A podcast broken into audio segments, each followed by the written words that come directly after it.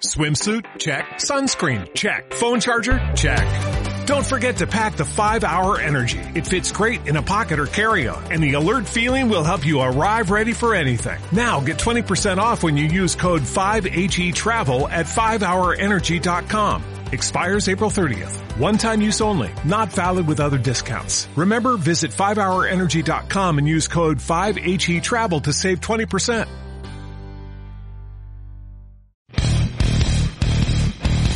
¿El alma de una moto es el motor o es el chasis? Buena pregunta. Yo creo que la suma de ambas, porque es cierto que la configuración del motor influye en la estética, en el sonido y en la entrega de potencia, pero el chasis, al final, es lo que hace que la moto vaya bien o mal, sea estable o completamente ingobernable.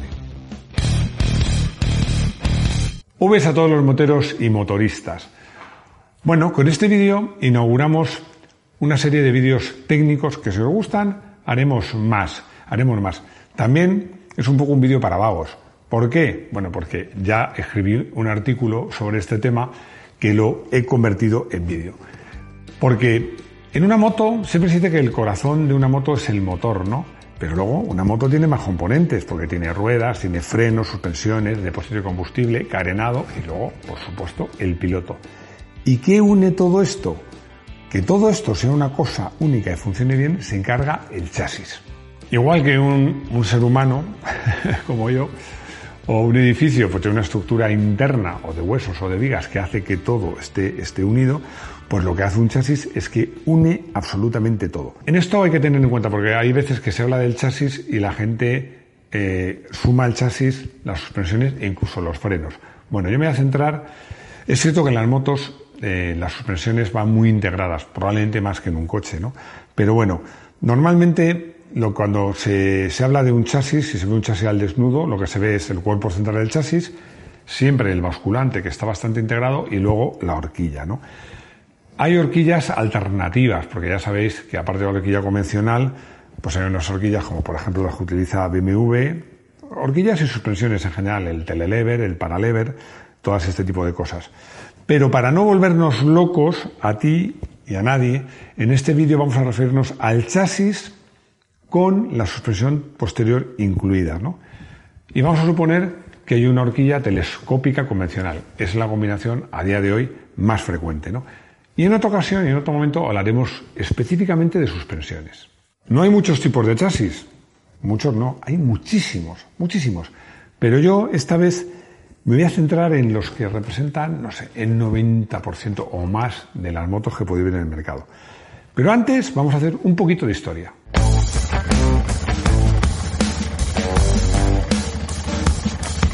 Cuando nacen las motos, las motos es que eran poco más que una bici con un motor y punto. Además alguna era el motor encima de la rueda, ¿no? Bueno, pues cualquiera, cualquiera con una máquina de curvar tubos que supiera soldar era capaz de hacer un chasis de moto, ¿no? Bueno, mm, ¿cómo eran esos chasis? Es que daba igual. Realmente eh, servían como esqueleto para una moto.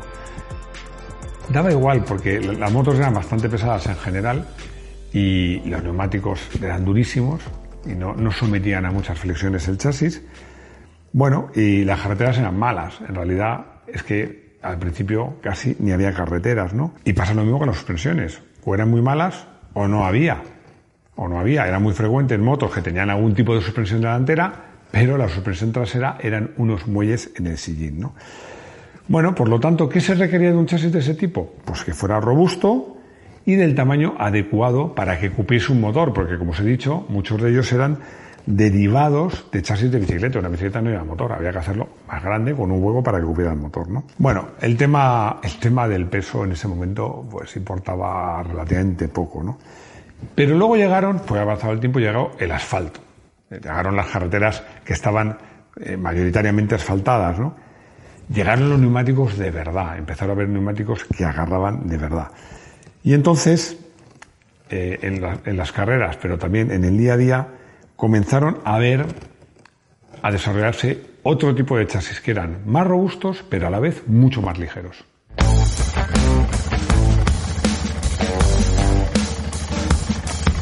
Por simplificar, vamos a hablar de cuatro tipos de chasis.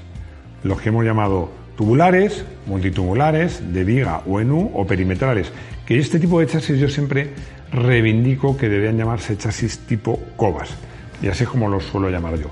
Y luego los chasis monocasco.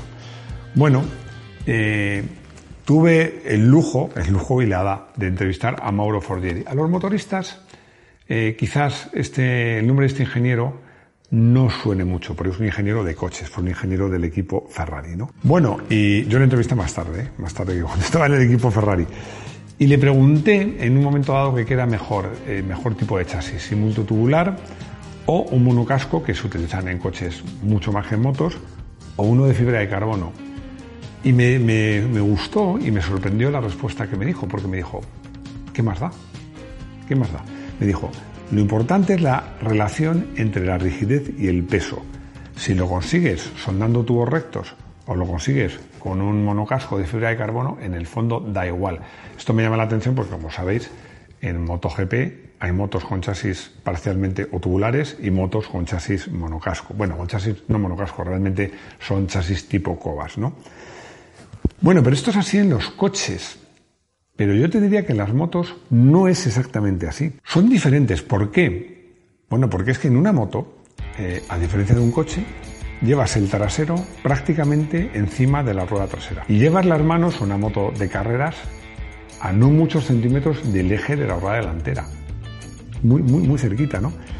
Y encima llevas en el estómago 30 litros de gasolina. Bueno, eh, no es lo mismo, porque es que pasa una cosa es que en motos, y ya lo habréis oído muchas veces, que un chasis sea excesivamente rígido es que incluso puede suponer un verdadero problema. Bueno, y esto no es que os lo diga yo, que os podéis fiar de mí o no. Pero seguro que de Valentino Rossi si os fiáis. Y Valentino Rossi, en su paso por Ducati, cuando estaba el ingeniero Preziosi, tenía un verdadero problema porque le decía literalmente que el chasis era excesivamente rígido. Porque hay una diferencia es que en un coche cuando sobrepasas el límite haces un trompo. En una moto cuando sobrepasas el límite te vas al suelo. Y aparte de que te puedes hacer daño es que se acaba tu carrera. Por eso interesa los chasis que avisan. Y la forma que tiene un chasis de avisar es que no sean completamente rígidos, sino que tengan un cierto punto de flexibilidad.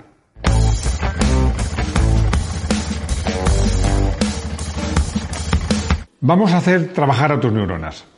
Y vamos a ver, para entender muchas de las cosas que te vamos a contar, es importante que entiendas cómo funciona un chasis de moto. Al final, un chasis de moto es eh, lo que une el soporte de la dirección, de la horquilla, la tija de la dirección, al soporte del basculante. Porque todo lo que pasa en una moto, todo, las frenadas, aceleraciones, inclinaciones, baches, todo llega de una de, las dos ruedas, eso está claro, y llegan a través, a través de la, de la horquilla de dirección y a través de la suspensión trasera y de su basculante. Eso es lo más importante, eso es lo más importante. Luego, claro, sirve de soporte a un montón de elementos.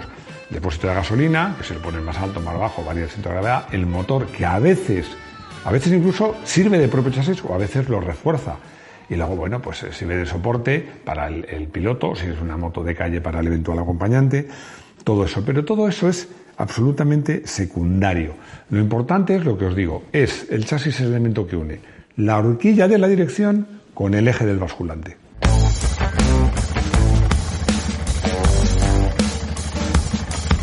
Este tipo de chasis, que es el más simple, sigue siendo, no sé si el más utilizado, pero desde luego uno de los más utilizados sin duda por precio, por facilidad de fabricación. Es muy utilizado en motos pequeñas, scooters, ciclomotores, todo ese tipo de vehículos, porque son suficientes para sus prestaciones, pero también en motos más grandes, porque también en motos algunas tipo custom o turísticas o en motos de pequeñas cilindradas. Y luego también eh, en otros casos porque sus características son especialmente adecuadas para esa moto. En este caso me estoy refiriendo a las motos de off-road, donde eh, el, chasis, el chasis tubular eh, es muy, muy, muy utilizado porque en estas motos interesa que haya una cierta flexibilidad. ¿no? Este tipo de chasis es muy fácil, puede ser de doble o de simple cuna. Bueno, la cuna se refiere a los tubos que pasan por debajo del motor. También puede ser de cuna interrumpida, porque a veces ese tubo o tubos se interrumpen al llegar al motor, atornillan el motor y luego por otro lado se atornilla el motor cerca del punto donde se ancla el basculante. Son doble cuna interrumpida, en ese caso el motor oficial de chasis, ¿no? Pero lo más frecuente es que el motor descanse en la cuna del chasis, es decir, en la parte baja, en los tubos que discurren por debajo del motor.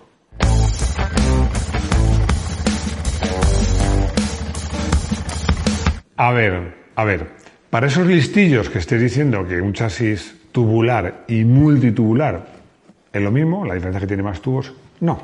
Yo introduciría un matiz, porque la gracia de un chasis multitubular no es que tenga, será multitubular no porque tiene dos tubos, un, un chasis de cuna desdoblada tiene dos tubos por abajo, pero un multitubular tiene muchos tubos cortos. ¿Por qué? Porque si está bien diseñado, y normalmente están bien diseñados, bueno, una de las marcas que, que regulan este tipo de chasis y lo hacen francamente bien es Ducati, bueno, y también KTM. Eh, los tubos siempre trabajan a, extensión o a compresión, es decir, nunca a flexión. Por eso veréis que esos chasis están hechos de muchos tubos cortos soldados. Esa es la gracia de ese tipo de chasis, ¿no? Yo insisto, hay marcas eh, que utilizan este tipo de chasis, incluso en MotoGP, con buenos resultados. Pero ¿qué es lo que pasa? Esto lo contaba en uno de los vídeos que ya, ya hemos emitido, eh, hablando de una Ducati precisamente, es que las Ducati, con esos chasis multitubulares, son chasis extremadamente rígidos. Son tan rígidos que hay algunos pilotos que no le gustan, porque da la sensación de como, como si no avisaran. Es lo que decía antes, que, que a diferencia de un coche donde importa la máxima, la máxima rigidez, es que un piloto de motos tiene que sentir lo que pasa entre sus neumáticos y la carretera o la pista, porque es que cuando pasas el límite te vas al suelo.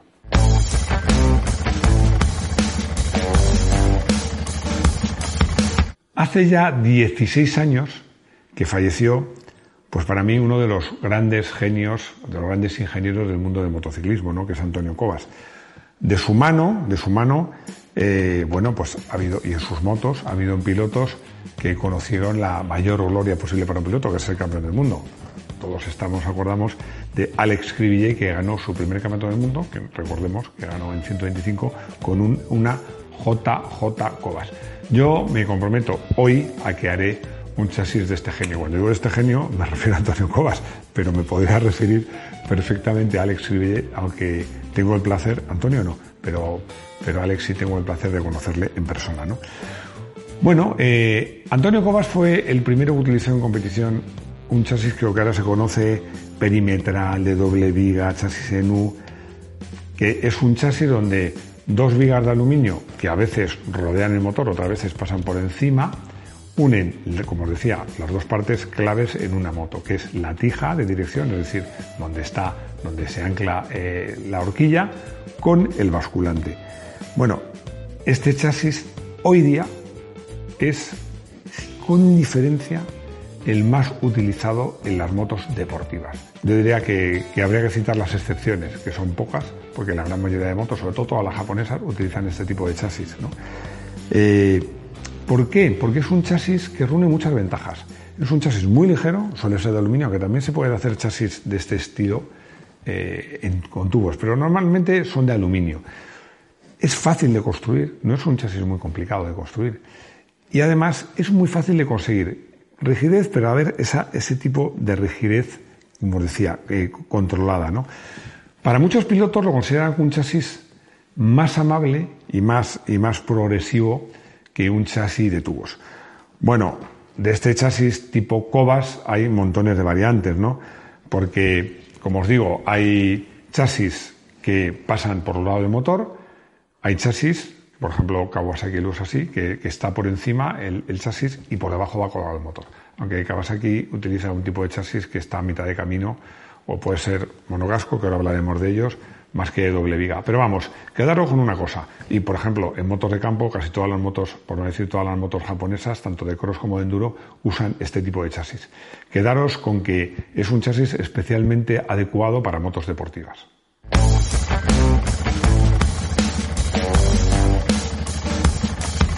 El chasis monocasco es el chasis que usan, salvo una excepción tipo todoterreno o algo así, todos los coches, todos los coches prácticamente desde 1923, cuando Lancia Lambda pues lo usó por primera vez y fue una auténtica revolución. Claro, alguno me diréis, como, porque claro, en un coche la carrocería es el propio chasis, pero en una moto, ¿cómo puede ser la carrocería del propio chasis? Bueno, aparte que puede ser, como es la, la, Honda NR500, que es cierto que no funcionó nunca, pero tenía ese monocasco que la carrocería o parte de la carrocería del propio motor, es que al final un monocasco no os quedéis con que es la carrocería del propio chasis, sino que son fórmulas, son, volúmenes, son determinadas formas que tienen un volumen y que son rígidas y forman, pues eso, un casco que por ser único se llama monocasco. Bueno, es que, por ejemplo, eh, os puedo decir que muchas motos que utilizan chasis monocasco, el corazón del chasis es el propio chasis. ¿Os acordáis de las motos que lo tengo por aquí apuntado? Las Piobatizzi, o, que luego fueron las eh, luego fueron el Bultaco, que el propio depósito, digamos que alargado, tenía un soporte por detrás para el basculante y uno por delante para la horquilla. Y hay otro ejemplo, otro ejemplo que a mí me gusta mucho, porque fue una moto que, tuvo un fin desgraciado, ¿no? Os estoy hablando de la OSA, de la OSA, Orfeo Synchronic S.A., de la OSA monocasco con la que Santiago Herrero estaba peleando por el Tour Mundial, pero encontró la muerte en el Tourist Trophy. OSA se retiró de las competiciones a raíz de este accidente mortal, pero su moto era muy avanzada para su época tenía un chasis monocasco que realmente el chasis era el propio depósito.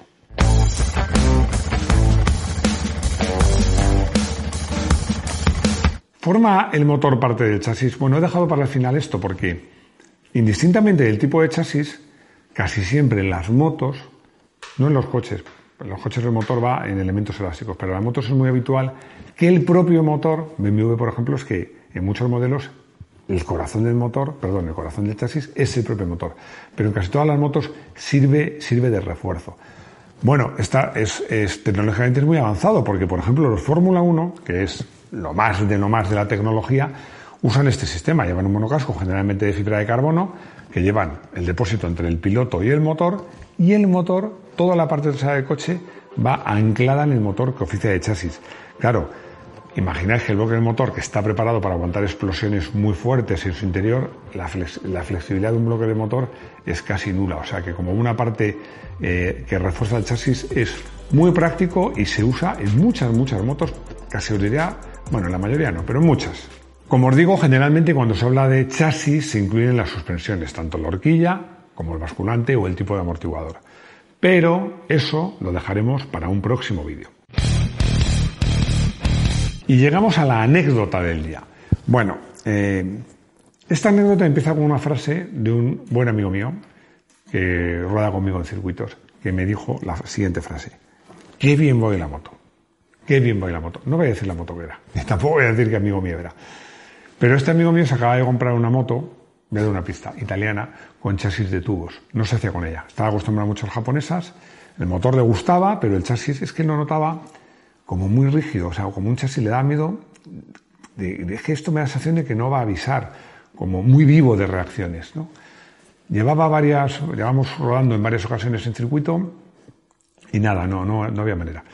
Y de repente un día me dice, oye, que, hoy, no sé qué pasa, pero hoy me siento más cómodo con la moto. Me siento más cómodo, me da más confianza. La verdad es que no sé si ya me he acostumbrado, pero, pero me, siento mucho mejor. Bueno, pues dije, qué, bien, qué maravilla. Qué bien, qué maravilla, hasta que luego fuimos a mi casa.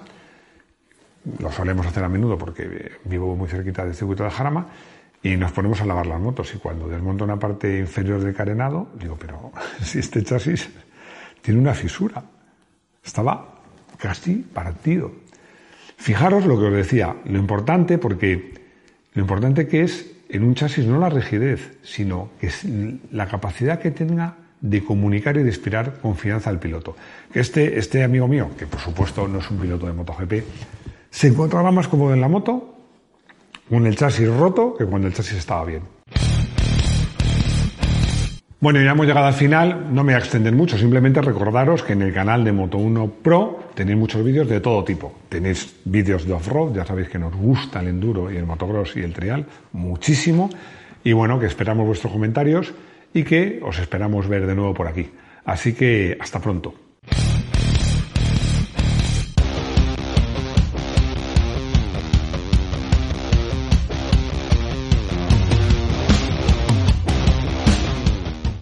Reducing the amount of waste in your workplace will have a positive impact on our environment and can save your business money. It's also the law in Montgomery County. Make it your business to recycle right. Learn more at montgomerycountymd.gov slash recycle right or call 311.